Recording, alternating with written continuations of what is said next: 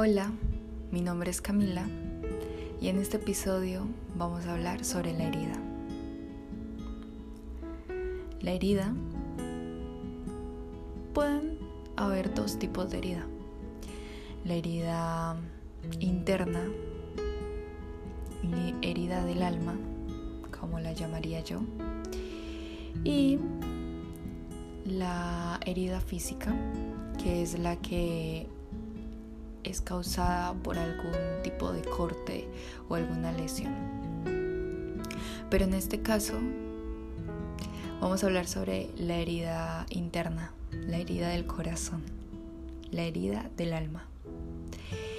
Y es que para nadie es un misterio ni un enigma que a veces hay cosas a lo largo de nuestra vida que nos abren una herida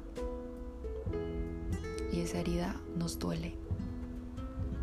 Y esa herida no sana tan fácilmente como cualquier corte que te hagas y que sana a los dos días. Esta herida es mucho más dolorosa. Y, y bueno, mi mejor amiga una vez me dijo que cuando te enamoras vas a experimentar esta herida porque puede pasar de un momento de felicidad y de sosiego porque estás enamorada a pasar a un momento de dolor y sufrimiento cuando sabes que las cosas han terminado. Y ahí es cuando se abre esta herida. Al principio es una herida que está muy abierta y que es difícil cerrarla pero no imposible. Hay personas que se cuestionan el hecho de sentir dolor, de que no quieren sentir dolor y ya no pueden soportarlo porque su herida es inmensamente grande. Y normalmente nosotras las mujeres somos muy sentimentales y sabemos que eso nos causa daño. Sabemos que en algún momento ese algo que nos hizo tan felices va a terminar. Pero aún sabiéndolo, seguimos ahí. Seguimos tratando de recuperar una parte de ello. Por eso dicen que para sanar una herida hay que dejar de tocarla porque pues se sana mucho más rápido. Y es cierto, cuando terminas una relación y hay personas que te siguen recordando a esa persona, o vas a algún lugar, a un sitio en el que solías ir con esa persona, te va a seguir recordando y cada vez ese tipo de cosas van a tocar tu herida lo que va a hacer que no permitas que sane. Pero lo que debemos saber es que en algún momento esa herida va a sanar. En algún momento tú vas a encontrar tu paz. Y créeme que el dolor se va a minimizar y la herida poco a poco se va a cerrar. Va a quedar una cicatriz, como todo.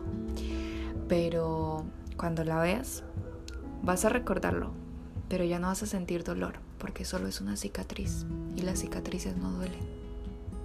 Al contrario, hasta puede que sonrías porque vas a recordar ese momento, pero nunca vas a volver a sentir ese dolor. Y es así como empezamos el proceso de superación, cuando ya pasamos a esa parte en la que pienso en mí y en la que quiero salir de esa situación en la que me causa tanto dolor.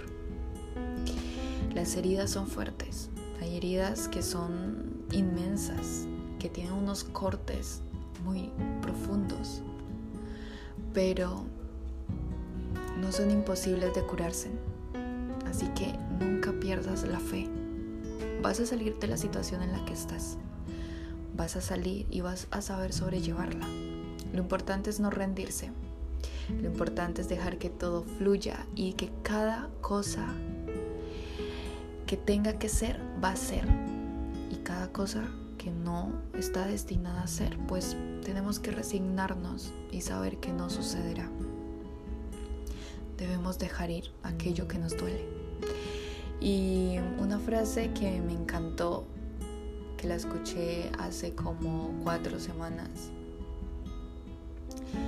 era una chica diciendo que te voy a dar todo aquello que te hace feliz cuando aprendas a vivir sin ello. Y es que uno se aferra a la idea de que si no es con eso yo no voy a ser feliz, o si no es con esta persona yo no voy a ser feliz. Pero qué tan engañados estamos. Porque la felicidad no depende del otro, la felicidad depende de nosotros mismos. No le puedes dejar en las manos la felicidad, tu felicidad, a esa persona.